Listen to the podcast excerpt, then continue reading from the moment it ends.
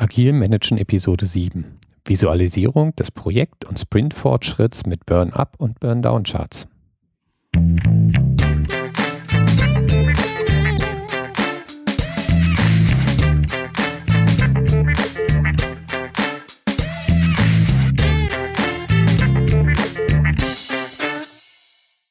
Herzlich willkommen bei Agil Managen, dem Podcast für Projektleiter und Führungskräfte in der Softwareentwicklung. Ich bin Sven Wiegand und biete dir Know-how aus der Praxis zu agilen Methoden, Mitarbeiterführung und effizientem Management, damit du dein Team zum Erfolg führen kannst. Heute geht es um das Thema Burn-up-Charts und Burn-down-Charts. Die Frage ist, wofür brauchen wir sowas überhaupt? Man kann zusammenfassen, ich brauche irgendwie ein Controlling für mein Projekt. Da geht es nicht dabei, darum, die Mitarbeiter zu überwachen. Ähm, das ist ja immer so der negative Touch, der da mit dranhängt, sondern am Ende ist es einfach so, ohne Controlling kann ich kein Management machen. Das heißt, wenn ich nicht weiß, wo ich stehe, dann kann ich auch nicht äh, gegensteuern und kann mein Projekt somit nicht unter Kontrolle behalten. Und dementsprechend brauche ich Methoden, um ähm, meinen Projektstatus zu kennen, zu erkennen und dann entsprechend gegensteuern zu können.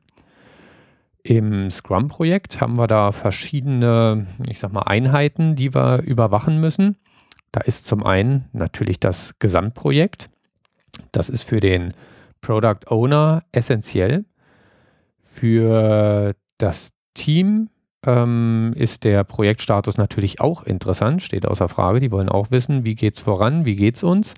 Und äh, für die Stakeholder ist das auch eine informative Information. Die möchten auch wissen, wie der Projektstatus ist. Schließlich ähm, haben sie da gegebenenfalls Geld reingesteckt oder sind in irgendeiner Form auf oberer Ebene verantwortlich für dieses Projekt. Die zweite Einheit, die wir im Scrum-Projekt zu steuern haben, ist natürlich der Sprint. Das heißt, auch da muss ich sehen, läuft der Sprint so, wie wir uns das vorgenommen haben. Das ist im Wesentlichen essentiell für das Team selber, weil das Team arbeitet ja innerhalb des Sprints autark und äh, dem müssen wir dann Rechnung tragen, indem wir das, dem Team auch die Informationen an die Hand geben, die es braucht, um reagieren zu können und gegebenenfalls dann auch schon vorwarnen zu können, wenn sichtbar ist, dass sie nicht rechtzeitig fertig wären. Ähm, aber auch innerhalb des Sprints kann es natürlich für den Product Owner, für den Scrum Master sowieso interessant sein, wie der Fortschritt ist. Beschäftigen wir uns erstmal mit dem Thema Projektfortschritt. Das ist der größere und auch der komplexere Block, einfach weil es um einen deutlich längeren Zeitraum geht. Was ist das Ziel, wenn wir den Projektfortschritt visualisieren wollen? Wir wollen wissen, sind wir im Plan? Und dafür brauchen wir irgendeinen Vergleich zwischen Sollplanung und dem tatsächlichen Ist-Fortschritt. In konventionellen Projekten äh, wurde sowas früher, früher gerne mit Meilensteinplänen gemacht. Das waren dann schön aufwendige Projektpläne. Ähm, kennen vielleicht viele von euch noch die üblichen Gantt-Diagramme, wo man dann Meilensteine einfügt. Äh, gerne mit MS Project, was alles automatisch berechnet. Äh, nicht, dass man damit irgendwie viel anfangen könnte, weil es einem immer die Tasks unsäglich zerstückelt. Ähm, aber man kann dann, wenn ein bestimmter Meilenstein erreicht ist oder bestimmte Aufgaben erledigt sind, kann einen Projektplan aktualisieren und kann sich dann einen Meilensteinplan raus generieren lassen, der uns zeigt, wie sich die Meilensteine gegenüber der ursprünglichen Planung verschoben haben und damit habe ich dann meine neuen Termine. Ist ein relativ aufwendiger Prozess, dieser kontinuierliche Aktualisierungsprozess ähm, und auch die Meilensteinpläne Natürlich sind die für einen Projektleiter oder für jemanden, der drin steckt, verständlich. Ähm, das steht außer Frage, aber schon das Team kann häufig nichts mit anfangen, weil natürlich bei der konventionellen Entwicklung das Team auch häufig gar nicht das große Ganze kennt und somit helfen ihm auch die Meilensteine in der Regel nichts. Für Scrum möchten wir da natürlich einfachere Methoden haben. Da gibt es im Wesentlichen zwei Werkzeuge, die bei Scrum zum Einsatz kommen zwei unterschiedliche Werkzeuge. Die populäre Variante ist das Burn-Down-Chart. Ja, wie der Name schon sagt, äh, irgendwas brennt darunter. Und das, was darunter brennt, ist der ähm, Aufwand. Wie ist dieses Chart aufgebaut? Wir haben, ja, es ist ein klassisches Diagramm mit einer X-Achse und einer Y-Achse. Die X-Achse äh, stellt den Projektzeitraum dar. Das heißt, ähm, die ist genauso lang, die beginnt am ersten Tag des Projekts und endet am prognostizierten letzten Tag des Projekts. Das ist der Umfang der X-Achse. Auf der Y-Achse stellen wir beim Burndown-Chart die Anzahl der noch offenen Story-Punkte dar. Das heißt, da steht wirklich die Zahl, die Summe der Story-Punkte im Projekt. Wie sieht nun das Diagramm selber aus? Da haben wir einen Verlauf und zwar wird da für den ersten Tag des Projekts wird äh, ein Kreuzchen an der Stelle auf der Y-Achse gemacht, was die Summe aller Story Points zu diesem Zeitpunkt darstellt. Und so kann man dann Stück für Stück weitergehen. Das heißt, ähm, ja, werden wir unten noch sehen, wann wir das aktualisieren. Weiter äh, später werden wir dann noch drüber sprechen, wann wir das jeweils aktualisieren. Aber vom Prinzip her kann ich für jeden Tag des Projektes eintragen, wie viele Punkte waren an diesem Tag noch offen und bekomme somit eine fallende Gerade oder eine, einen fallenden Verlauf, wenn ich durch diese Punkte entsprechend eine Linie durchziehe. Zusätzlich kann ich über diesen Verlauf natürlich eine interpolierte Gerade schieben. Ähm, Im einfachsten Fall ist das durch den ersten Punkt des Charts und durch den aktuell letzten Punkt des Charts, dass ich da eine Linie durchziehe, weil erster und letzter Punkt, der letzte aktuellste Punkt, den ich habe, ähm, da kann ich natürlich einfach sagen, gegenüber dem Start des Projektes habe ich halt genau die Differenz zwischen diesem Punkt und dem ersten Punkt. Das ist genau das, was ich bisher an Punkten geschafft habe. Das heißt, da kann ich eine gerade durchziehen und habe somit meine aktuelle Geschwindigkeit im Gesamtprojekt bisher, und zwar meine aktuelle mittlere Geschwindigkeit. Das heißt, die Steigung oder in dem Fall das Gefälle dieser Gran, die geht ja von links oben nach rechts unten, entspricht meiner mittleren Geschwindigkeit. Und wie wir in der letzten Episode gelernt haben, kann ich diese Geschwindigkeit dann zusammen mit den äh, verbleibenden Storypoint-Abschätzungen nutzen, um mein Projekt äh, weiter zu planen. Außerdem sehe ich anhand dieser interpolierten Graden, ob ich voraussichtlich das gesamte Projekt zum geplanten Termin schaffen werde. Denn diese Gerade wird sich an einer Stelle mit der X-Achse, also mit unserer Zeitachse schneiden. Und vorausgesetzt, das wäre jetzt tatsächlich linear die Geschwindigkeit, die wir über das gesamte Projekt haben, das Gefälle dieser Gerade, dann markiert mir der Schnittpunkt dieser interpolierten Geraden mit der Zeitachse den Zeitpunkt, wo wir alle Stories oder alle Punkte erledigt haben werden. Häufig wird in diesem Diagramm auch tatsächlich ein Sollverlauf zusätzlich noch dargestellt. Das heißt, neben der interpolierten Gerade wird von Anfang an noch eine Gerade eingezeichnet oder ein, ich sag's mal, universeller, da kommen wir auch noch ein bisschen später zu, äh, ein Verlauf eingezeichnet, der ganz vereinfacht sagt, vorausgesetzt, wir haben die ganze Zeit die gleiche Geschwindigkeit, wie müsste an jedem Tag der tatsächliche Verlauf sein, damit wir zum geplanten Termin fertig sind. So, was sind die Probleme dieses Burndown-Charts? Also das ist der Klassiker im Scrum, das äh, Burndown-Chart. Was sind die Probleme? Wir arbeiten ja agil. Das heißt, die Anforderungen ändern sich im Rahmen eines Projektes. Und genau diese Änderungen an den Anforderungen und somit natürlich auch äh, Änderungen an den Abschätzungen, genau das lässt sich sehr, sehr schwer im Burndown-Chart gut darstellen. Weil nehmen wir mal an, das Team hat jetzt innerhalb eines äh, Sprints 30 Punkte erledigt. In der Zwischenzeit war der Product Owner aber fleißig und hat neue Anforderungen reinbekommen. Und sagen wir mal, ähm, da hat er schon grobe Zahlen dran geschrieben. Das sind in Summe 25 Punkte. Wie bilde ich denn das jetzt im Burndown-Chart ab? Ich habe zwar 30 Punkte geschafft, habe auf der anderen Seite aber 25 Punkte hinzubekommen. Und somit suggeriert mir die Grafik, dass ich eigentlich nur einen Fortschritt von fünf Punkten hatte. Das ist dem Team gegenüber natürlich ein bisschen unfair und auch ein bisschen deprimierend, weil es visualisiert nicht die tatsächlich geschafften 30 Punkte. Und es hat für mich als Product Owner auch den Nachteil, ich kann die Geschwindigkeit nicht mehr wirklich ablesen, weil ich sehe nur ein Gefälle von fünf Punkten und äh, sehe somit nicht die tatsächliche Geschwindigkeit. Ja, das ist das große Problem des Burndown-Charts. Deswegen kamen einige findige Leute und haben gesagt, dann drehen wir das Ganze doch um und machen ein Burn-Up-Chart, was in meinen Augen auch die bessere Variante ist. Ich habe mich da vorher ein bisschen gegen gesträubt, weil das Burn-Down-Chart kannte ich. Und dann habe ich ja irgendwann angefangen mit Agile Fan zu arbeiten, hatte ich auch in einer der letzten Episoden erwähnt. Und da wurde nur das Burn-Up-Chart angeboten für das Gesamtprojekt. Da habe ich dann schon nach Lösungen gesucht, wie ich da auch irgendwie einen Burn-Down-Chart reinbekomme, bis ich mich irgendwann mal genauer damit befasst habe und festgestellt habe, nee, das Burn-Up-Chart ist eigentlich ähm, die bessere Alternative, weil es mir als Product Owner und auch den Stakeholdern und auch dem Team viel mehr relevante Informationen gibt. So, wie funktioniert dieses Burn-Up-Chart? Der Aufbau ist im Prinzip ähnlich. Also ich habe auch wieder meine äh, Zeitachse, die vom ersten Tag des Projekts bis zum geplanten letzten Tag des Projekts geht. Auf der Y-Achse stehen auch wieder die Story Point Werte. Allerdings habe ich jetzt nicht mehr nur einen Graph da drin, sondern ich habe diesmal zwei.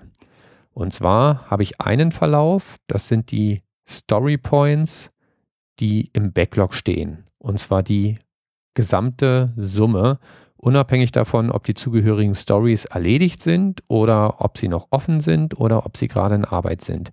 Also die Gesamtsumme der Story Points im Backlog.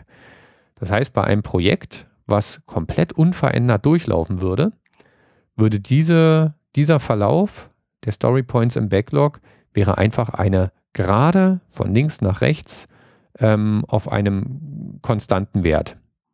Ja, wäre einfach eine horizontale Linie. Wie gesagt, in der Realität haben wir gesehen, ändern sich natürlich diese, ändert sich natürlich diese Summe der Story Points im Backlog. Kann zum einen dadurch kommen, dass sich die Anforderungen ändern. Zum anderen haben wir ja, wenn wir mit dem Projekt starten, noch nicht sämtliche Abschätzungen vom Team. Ich mache das bei mir immer so, auch bevor das Team abgeschätzt hat, habe ich schon für mich, nicht für das Team sichtbar, an einzelne Stories, Story-Punkte-Zahlen rangeschrieben, wo ich denke, ähm, ja, das wird das Team an der Stelle wahrscheinlich schätzen durch diese Einschätzung der Komplexität äh, kommt man da tatsächlich zu relativ guten Werten. Ähm, aber diese Abschätzungen werden natürlich im Verlaufe des Projekts dann noch durch das Team äh, angepasst, nämlich dadurch, dass das Team ähm, Abschätzungsmeetings durchführt und dann äh, aktualisiere ich natürlich oder ändere ich die existierenden Abschätzungswerte, die ich gemacht habe, durch die, die das Team ähm, ermittelt hat. Und schon dadurch kann es zu Schwankungen in diesem Verlauf kommen.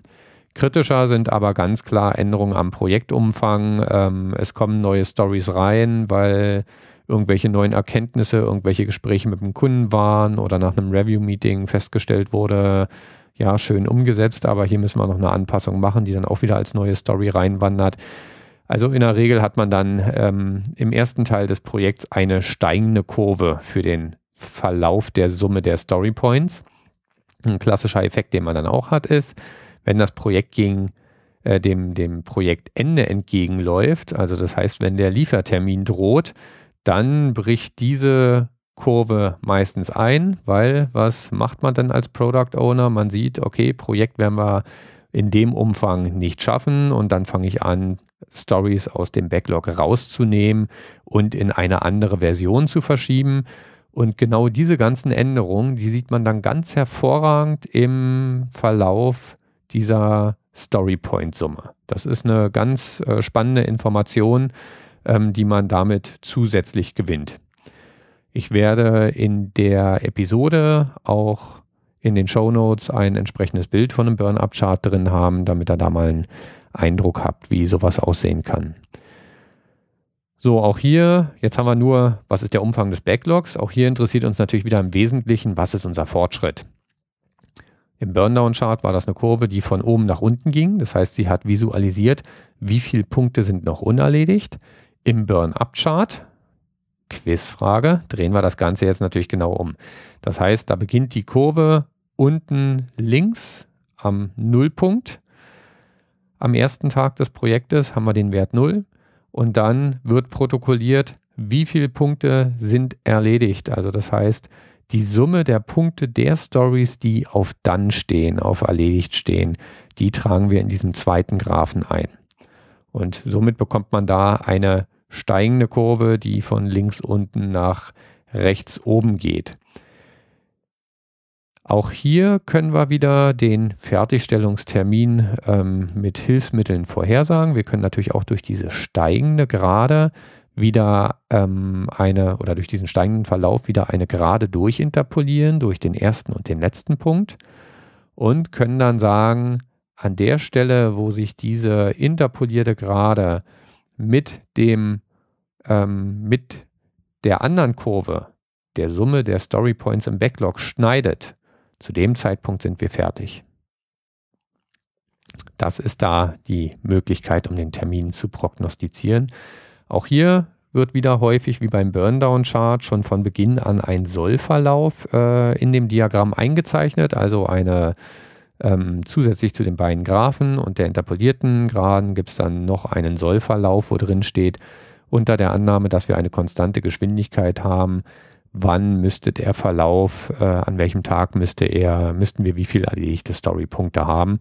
Und somit sieht man dann zu jedem Zeitpunkt ähm, eine Abweichung zwischen Soll- und Ist-Verlauf.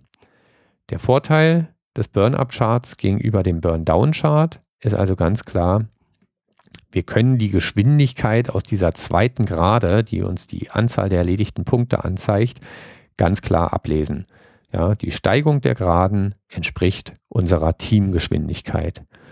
Und die zweite wichtige Information, ich kann aus diesem Diagramm auch noch ablesen, was hat sich am Umfang des Projekts geändert. Das ist eine sehr, sehr schöne Erinnerungsstütze ähm, und hilft auch sehr gut äh, gegenüber anderen Abteilungen oder dem übergeordneten Management begründen zu können, warum denn jetzt ein Liefertermin verschoben werden muss. Da kann dann wunderbar die Verlaufskurve der Story Points im Backlog zeigen und kann sagen, hier, guck mal, am 15. März, da kam Product Management vom Kundengespräch zurück, hat danach drei neue Anforderungen gehabt und dementsprechend sind hier die Aufwände hochgegangen sehr schöne Informationen, die man da ähm, klar im Diagramm drin hat und auch klar zeigen kann. So, egal für welche Variante man sich jetzt entscheidet, Burn-Down-Chart oder Burn-Up-Chart, ich glaube, meine Präferenz war relativ klar rauszuhören, stellt sich natürlich noch die Frage, wann aktualisiert man dieses Chart? Ähm, auch wenn die Zeitachse natürlich einen linearen Verlauf suggeriert, tragen wir da nicht jeden Tag was ein, weil in Scrum arbeiten wir nun mal sprint-orientiert. Das heißt, dieses Burn-Up-Chart wird aktualisiert, ähm, nachdem ein Sprint abgeschlossen ist, nachdem das Review-Meeting durch ist und wir die Stories abgenommen haben. Wir also wissen, welche Stories sind fertig, welche Stories wandern in den zweiten oder in den nächsten Sprint rein.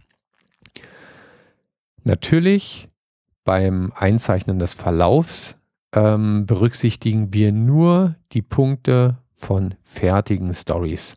Also wir sagen nicht, ja, Story XY, 20 Punkte, ist schon zur Hälfte fertig, also tragen wir mal 10 Punkte zusätzlich im Burn-Up-Chart ein, sondern tatsächlich nur, wenn eine Story komplett fertig ist, dann werden die Punkte mit drauf addiert und dort abgebildet. Das ist ja bei den agilen Methoden unsere komplette Rangehensweise der große oder ein großer Unterschied auch zu konventionellen Methoden. Nur was fertig ist, zählt. Ein fast fertig gibt es nicht. Ja. Würde ich mir auch keinen Gefallen mit tun, wenn ich jetzt mir schon die zehn Punkte vorziehe, nur, also die Hälfte der Story schon vorziehe, nur um das Diagramm ein bisschen schöner zu machen. Na gut, dann fehlen mir dafür beim nächsten Mal zehn Punkte.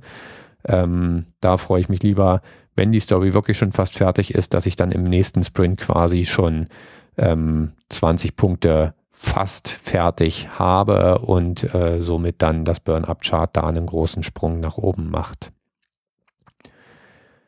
Wer sind die Abnehmer für das Burn-Up-Chart? Wer bekommt diese ähm, Information?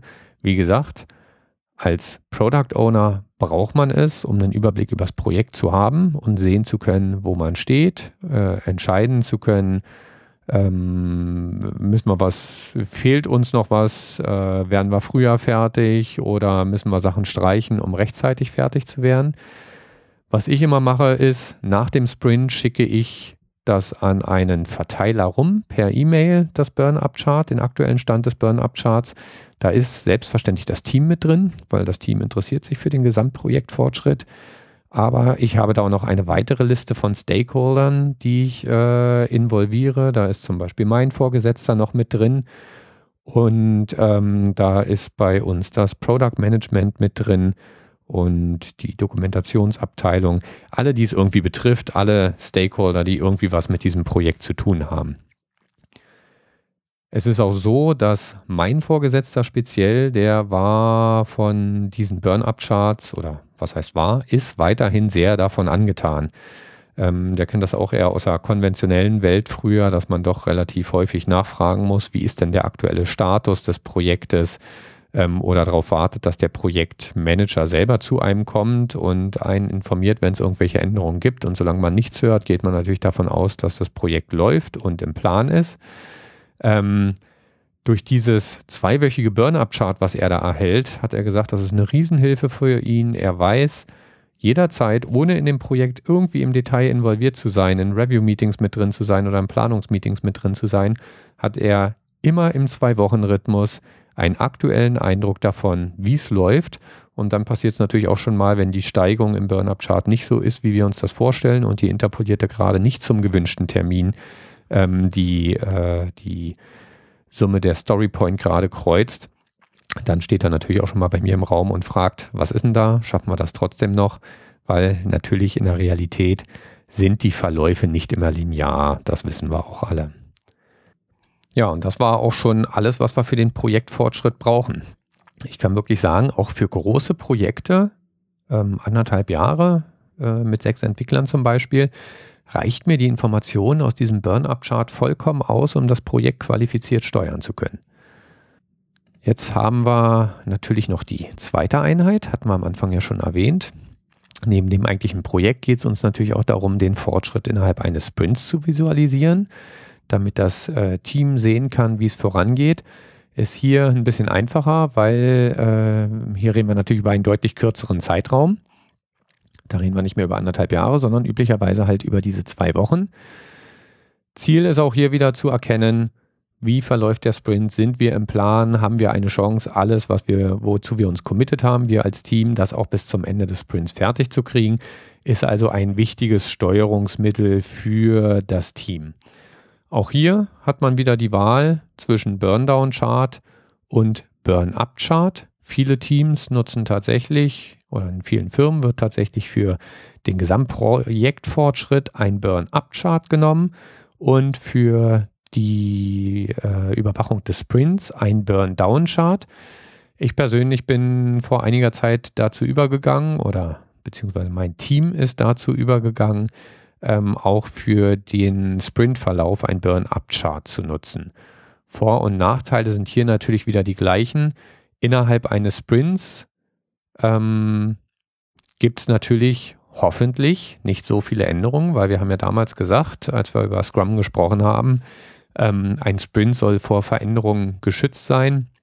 Das heißt, dass zusätzliche Anforderungen in einen Sprint reinkommen oder Anforderungen rausfallen, darf es nicht geben. Ja, der Sprint ist vom ersten Tag bis zum letzten Tag sind Kapazität und Umfang committed dass Stories rausfallen, kann natürlich sehr wohl passieren, wenn Krankheit entsteht ähm, und im Burn-Down, Schrägstrich Upchart sichtbar ist, dass man bis zum Ende des Sprints nicht fertig sein wird. Dann geht das Team häufig schon äh, auch zur Mitte des Sprints hin und sagt, kommt, lasst uns hier die äh, letzte, die am niedrigsten priorisierte Story aus dem Umfang herausnehmen, weil das ist schon jetzt absehbar, dass wir es nicht mehr schaffen. Und da arbeiten wir lieber weiter mit einem ähm, Chart, was wir schaffen können, was realistisch ist, anstelle, dass wir hier einen Chart haben, wo wir wissen, da werden wir nie die entsprechende Gerade kreuzen, äh, weil wir es einfach nicht mehr schaffen können, weil uns zu viel Kapazität unerwartet gefehlt hat.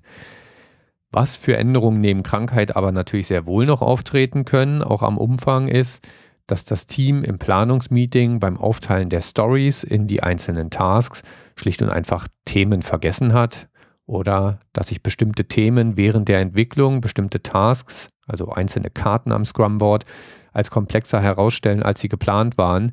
Und ähm, dann beginnt das Team schon mal gerne, diese Karten dann, die bisher nur in Form einer Karte existiert haben, in mehrere Karten aufzusplitten. Und ähm, dann nimmt natürlich der Umfang auch wieder zu. Und auch da hat man wieder den Vorteil, dass man das in einem Burn-Up-Chart für meinen Geschmack besser visualisieren kann in einem Burn-Down-Chart.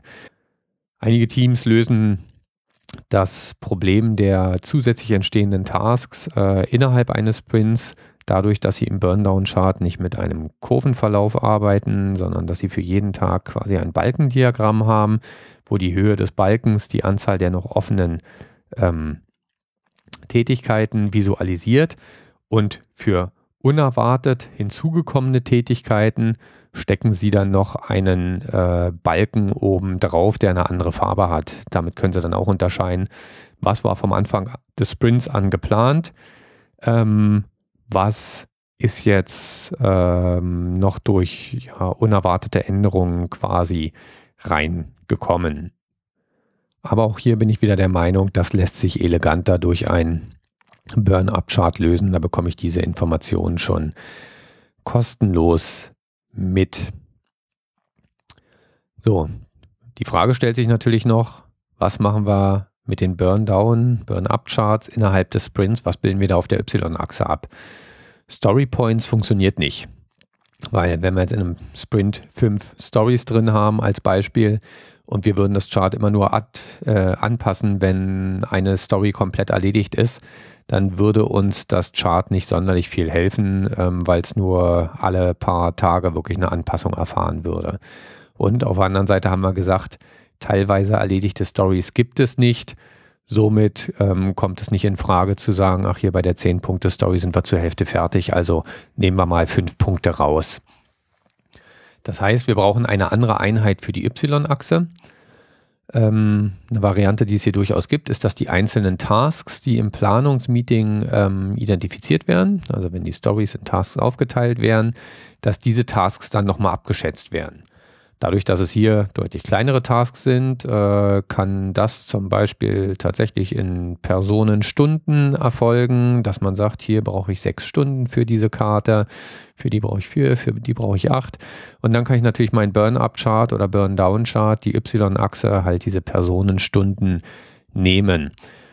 So habe ich selbst auch in der Vergangenheit gearbeitet, als ich Scrum in meinem letzten Unternehmen eingeführt hatte, weil wir als Deutsche neigen natürlich immer dazu, das Ganze ein bisschen, ja, das muss alles ganz genau sein, ne? sonst bringt es uns ja nichts und sonst macht es ja auch keinen Spaß. Also machen wir die Sachen gerne mal ein bisschen überkompliziert. Ähm, so war es auch hier, weil das Problem ist natürlich, diese zusätzlichen Abschätzungen, die brauchen Zeit, die führen zu Diskussionen im Team und ähm, sie bringen mir aber am Ende keinen Mehrwert, weil wenn ich diese Abschätzung nur noch brauche, um dieses Hilfsmittel ähm, Burn-Down, Burn-Up-Chart zu befüllen, ähm, da ist für meinen Geschmack der Zeitaufwand für den Aufwand, also der Zeitaufwand äh, für den Nutzen zu groß. Deswegen ähm, bin ich mit meinem Team da eher zu einer pragmatischeren Lösung übergegangen. Wir protokollieren in unserem Burn-Up-Chart schlicht und einfach die Anzahl der Tasks, also die Anzahl der Karten am Scrum-Board. Das heißt, unser Burn-Up-Chart visualisiert im oberen Verlauf, wie viele Karten sind insgesamt an Bord und in dem äh, von links unten ansteigenden Verlauf, wie viele dieser Karten hängen bereits in der Erledigt-Spalte.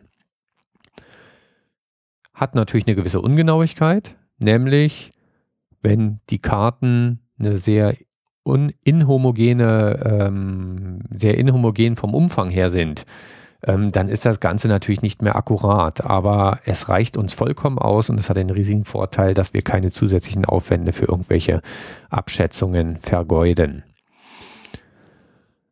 So, wann wird jetzt das Burn-Up-Chart aktualisiert?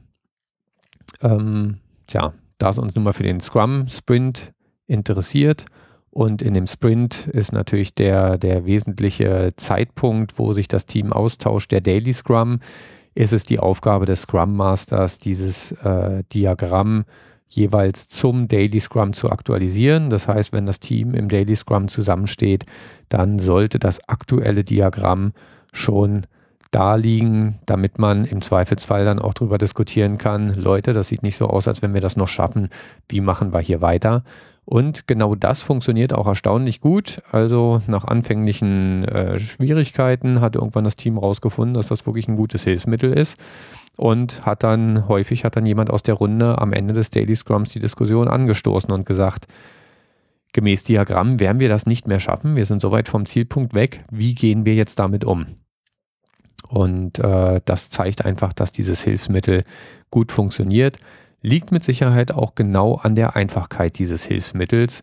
So ein Burn-Up-Chart oder Burn-Down-Chart ähm, kapiert man im Prinzip ja nach dem ersten drauf gucken und somit kann da jeder gut mit umgehen. Einschränkungen und Gefahren gibt es natürlich auch, wenn ich mit Burn-Ups und Burn-Down-Charts arbeite. Das perfekte Werkzeug gibt es nicht. Gucken wir uns mal an, was da für Probleme existieren. Für beide, also sowohl für den Projektfortschritt als auch für den Sprintfortschritt, gilt natürlich, die Verläufe in der Realität sind meist nicht linear. Also auch bei einem Sprint äh, entdeckt man es häufig, dass am Anfang, an den ersten beiden Tagen erstmal weniger Karten verschwinden. Dafür nimmt die Abarbeitungsgeschwindigkeit danach zu. Bei einem Projekt hat man es auch häufig. Eventuell hat man am Anfang des Projektes, ähm, vielleicht hat man sogar ein neues Team und oder einen neuen Technologiestack. Dann ist natürlich die Geschwindigkeit am Anfang nicht so hoch. Wenn ich schon ein eingespieltes Team auf einem eingespielten Technologiestack habe, dann kann ich da auch von Anfang an mit einer linearen Geschwindigkeit in der Regel rechnen. Aber in der Realität sind Verläufe einfach nicht linear. Das heißt, diese Sollverläufe, die wir uns in die Diagramme reinzeichnen, die ja von einer konstanten Geschwindigkeit ausgehen, ähm, die werden in der Realität von den tatsächlichen Verläufen häufig abweichen. Aber es ist eine Sache, damit kann ich umgehen als äh, Product Owner und damit kann auch das Team innerhalb des Sprints umgehen. Damit kann man arbeiten, das ist in Ordnung. Was den Projektfortschritt angeht, ist die Prognose des Fertigstellungstermins auf Basis dieses, ähm, ja, dieses, äh, dieses Verlaufs ähm, natürlich unter mehreren Aspekten kritisch. Zum einen arbeiten wir ja gerade in agilen Projekten, um die Anforderungen kontinuierlich anpassen zu können. Ja, wir wollen ja Anforderungen dazu nehmen, andere Anforderungen rausschmeißen. Das ist ja der Sinn des Ganzen. Dementsprechend äh, ändert sich in einem Burn-Up-Chart die obere Linie, die der Summe der Storypoints im Backlog, die ändert sich kontinuierlich. Und somit schieße ich natürlich auf ein bewegendes Ziel. Ähm, und dementsprechend ist diese lineare Interpolation, stellt natürlich immer nur einen gerade tagesaktuellen Fertigstellungstermin dar, unter der Voraussetzung, dass ich bis zu diesem Termin die, ähm, der Umfang des Projektes nicht mehr ändert, was er halt, wie gesagt, in der Realität tut. Aber wie gesagt, das ist gewollt und da können wir als äh, Product Owner in der Regel auch ganz gut einschätzen, was kommt da noch, ähm, womit muss ich da noch rechnen. Und hinzu kommt ja, dass ich dieses Diagramm auch als Diskussionsgrundlage für andere Abteilungen nutzen kann, zum Beispiel fürs Product Management, um mich dann mit denen hinzusetzen und zu sagen, pass auf, ja, wir können diese Anforderungen noch reinnehmen, würde aber automatisch dazu führen, dass sich der Liefertermin um, weiß ich nicht, einen Monat verschiebt und äh, somit ist das auch vollkommen in Ordnung und gewollt. Ein zweites Thema, ähm, was die Kontrolle des Projektfortschritts gegebenenfalls ein bisschen schwierig macht mit so einem einfachen Mittel wie einem Burn-Up-Chart oder einem Burn-Down-Chart, ist das Thema der verfügbaren Kapazität, weil die ist natürlich nicht immer gleich. Wenn wir zum Beispiel uns mal die zweite Hälfte des Dezembers angucken, dann werdet ihr mir zustimmen, dass wir da in der Regel deutlich weniger Kapazität haben, weil meistens so gut wie keiner im Unternehmen äh, da ist. Gleiches gilt für die Sommermonate, ich sag mal zweite Julihälfte und August. Da ist doch die Kapazität in der Regel auch deutlich geringer. Wenn ich ein langes Release habe, also ich sag mal über ein Jahr, ähm, ein langes, einen langen Projektzeitraum über ein Jahr, dann sind diese Ungenauigkeiten in der Regel vernachlässigbar. Es sei denn, mein Release-Termin liegt nun genau in oder kurz nach so einem äh, Zeitraum mit geringer Kom Kapazität, also wenn ich einen Release-Termin am 1. Januar habe und ich verlasse mich darauf, ach schön, bei der Geschwindigkeit komme ich genau am 1. Januar rauf, raus, ähm, dann sollte mir natürlich bewusst sein, ja, gemäß der Geraden sieht das alles ganz schön aus, aber in den letzten zwei Weihnachtswochen, in den letzten zwei Dezemberwochen habe ich tatsächlich weniger Kapazität. Also ich muss das Ganze schon nochmal hinterfragen. Oder die andere Variante ist natürlich die, dass man die Kapazität auch real in diesem Diagramm abbildet. Das heißt, der Sollverlauf geht halt genau nicht von einer konstanten Geschwindigkeit aus, sondern der Sollverlauf bildet die tatsächliche Kapazität ab. Das ist allerdings deutlich ähm, aufwendiger. Das ist von Hand dann schon schwierig umzusetzen. Ähm, und ich selber kenne jetzt auch keine guten Tools dafür. Auch da gilt für mich wieder, ich lebe meistens mit dieser Ungenauigkeit. Ich könnte natürlich beliebig viel Zeit investieren, um mir da irgendwelche wilden Excel-Sheets zu basteln und genau diese Diagramme hinzubekommen, aber ich lebe da einfach mit dieser Ungenauigkeit. Ein weiteres Problem oder potenzielles Problem ist natürlich die Psychologie, die immer eine große Rolle spielt. Wenn wir uns jetzt mal so einen äh, Sprint-Burn-Up-Chart angucken, das Team steht am dritten Tag da und sieht, Super, schon zur Hälfte der Sprintzeit schneidet sich die Burn-Up gerade mit ähm, der Gesamtanzahl der Taskgrade, also mit der oberen Grade. Dann setzt ganz häufig auf einmal der Perfektionismus ein, weil sie haben ja noch ganz viel Zeit übrig und liegen ja gut im Rennen und dann fangen sie an, alles super perfekt zu machen und auf einmal dauert die Umsetzung von gewissen Stories oder gewissen Tasks deutlich länger als vorher. Ist ein klassisches Entwicklerphänomen ähm, sollte also im Daily Scrum thematisiert werden, aber auch das sieht man natürlich, dass dann auf einmal die Kurve doch massiv abflacht. Und ähm, das kann dann natürlich wieder gut genutzt werden, entweder vom Team oder vom Scrum Master, um genau das mal anzusprechen. Meist bekommt es das Team dann schon selber mit. Umgekehrt, wenn ich einen sehr schlechten Start habe in so einem Sprint und am Anfang gar nichts hochgeht, dann kann das natürlich auch zu einer Demotivation des Teams führen kann aber umgekehrt auch zu einer Motivation des Teams führen. Also da hängt es einfach so ein bisschen ab, wie das Team gerade in der Stimmung ist. Ein Vorteil ist definitiv, sie sehen, was da passiert. Sie sehen, ob sie im Plan sind, ob sie über Plan sind, ob sie unter Plan sind. Und sie haben auf jeden Fall alle notwendigen Indikatoren, um darüber zu reden. Nun kommen wir aus der Softwareentwicklung. Also stellt sich natürlich sofort die Frage, was für Tools können wir nehmen? Das ist ja immer die allererste Frage. Wenn ich irgendein neues Hilfsmittel einsetze, dann brauche ich natürlich erstmal Tools dafür. Das war jetzt ironisch gemeint. Natürlich braucht man die nicht immer. Da sollte man erstmal genau drüber nachdenken. Und so würde ich es auch hier empfehlen. Ich selber nutze tatsächlich für das Burn-Up-Chart, für den Gesamtprojektfortschritt, nutze ich elektronische Tools. Ähm, und zwar nutze ich da das Agile Fand, was ich auch schon in einer letzten Episode ähm, erwähnt hatte. Allerdings in der Version, die ich da ursprünglich äh, mir gezogen habe und auf der ich auch heute noch arbeite, ähm, ist mir das Burn-Up-Chart, was da gerendert wird, das enthält mir zu wenig Informationen und gibt mir zu wenig Einflussmöglichkeiten, weil ich möchte das Burn-Up-Chart immer genau zum Sprintende gerendert haben und da auch meine ähm, prognostizierten Linien drin haben. Deswegen habe ich mir noch ein kleines Web-Frontend dafür geschrieben, was mit Google Charts, also einfach per JavaScript, ähm, mir ein Burn-Up-Chart nach meinen Vorstellungen rendert. Das ging erstaunlich einfach. Die Daten dafür kommen dann tatsächlich aus der Datenbank vom Agile Fan, was die äh, Verlaufsdaten da schon recht gut aufbereitet drin hat. Ich wollte mir immer mal angucken, wie das in der aktuellen Agile Fan Version aussieht. Ich habe da schon ein paar Screenshots gesehen. Das sieht so aus, als wenn sich das da weiterentwickelt hat. Aber das muss ich nochmal prüfen.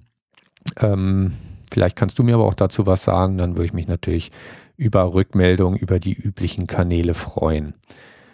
Für den Sprint-Fortschritt, da würde ich, genauso wie beim Scrum Board, immer empfehlen, macht es analog. Ja, lasst nicht die Zeit eures Teams damit vergeuden, dass die sich hinsetzen und irgendwelche Excel-Charts bauen oder sonst was. Die sollen ihre Zeit sinnvoller nutzen. Analog macht an der Stelle viel mehr Spaß, wenn ich das Ding das direkt auf einen Flipchart male, was direkt neben dem Scrumboard steht. Dann habe ich es automatisch im Daily Scrum im Zugriff. Alle gucken auf Scrumboard. Das Burn-Up, Burn-Down-Chart hängt direkt daneben. Ähm, die Aktualisierung dieses Dings äh, dauert dann irgendwie eine Minute, mal eben die Karten am Board nachzählen. Da kann man sich auch helfen. Zum Beispiel werden bei uns in der Dann-Spalte ähm, Karten immer in Fünferblöcken hingehangen, also in Fünferzeilen. Dann hat man das sehr, sehr schnell durchgezählt. Und ähm, ja, das ist einfach, die, die, analoge Variante ist da schlicht und einfach die bessere. Zumal ja hinzukommt, das Sprint Burn Down, Burn Up Chart verteilen wir auch nicht weiter. Das geht niemand außerhalb des Teams etwas an. Da soll niemand äh, ja irgendwie auf die Idee kommen und zum Team rennen und sagen, na, was ist denn da bei euch los? Ähm, diese Störung von außen will ich da nicht haben und von daher, da wir es auch nicht weiter per Mail oder so verteilen wollen, ist da das analoge Mittel wunderbar. Was gibt es fürs Digitale sonst noch für Alternativen? Ich erwähnte schon Agile Fan. Früher habe ich diese Dinger mit Excel gemacht. Ähm, ja, kann man machen, macht halt Arbeit, muss man sich drum kümmern, zumal wenn man die Stories selber nicht in Excel verwaltet, dann fängt es natürlich an, dass man Tools abgleichen muss. Das gefällt mir selber nicht so gut. Hier würde mich wirklich interessieren, was du eventuell schon aus deiner Praxis kennst. Ich weiß nicht zum Beispiel, was Jira Agile oder andere agile Tools an der Stelle für Möglichkeiten bieten. Ich bilde mir ein, bei Jira Agile gesehen zu haben, dass es zum einen nur Burn-Down-Charts unterstützt, zum anderen aber zum Beispiel die Möglichkeit bietet, äh, die Kapazitäten für Sprints auch schon von vornherein zu definieren, um genau diese Weihnachts- und Sommerproblematik äh, bezüglich der Kapazitäten gut visualisieren zu können. Also da würde mich wirklich interessieren, ob ähm, du da Erfahrungen hast und ob du da irgendwelche Tools empfehlen kannst oder auch wenn du sie nicht empfehlen kannst, einfach mal erzählen, wie es bei den Tools umgesetzt ist.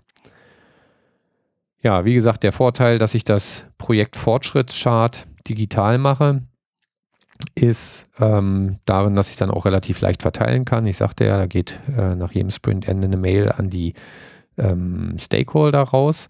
Zusätzlich aber bitte immer dafür sorgen, dass das aktuelle Chart auch an einer bekannten Stelle für alle zugänglich ist.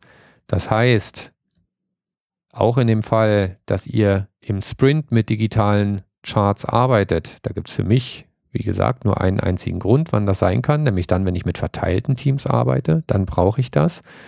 Dann sollte das äh, Chart auch in dem digitalen Board verfügbar sein. Per Mail rumschicken ist schön, aber es führt natürlich dazu, dass ich mir immer diese Mail den ganzen Tag in der Inbox aufheben muss.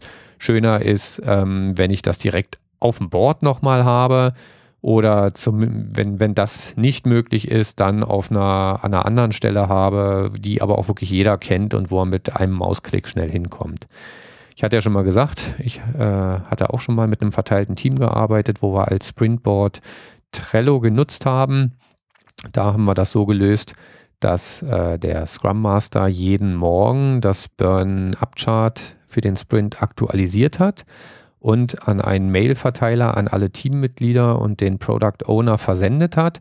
Und in diesen Mail-Verteiler hat er auch noch das Trello-Board mit aufgenommen. Trello unterstützt auch das Anlegen von Karten via E-Mail. Und ähm, dann hatte er in der Mail halt wirklich als Anhang dieses äh, aktualisierte Chart dran.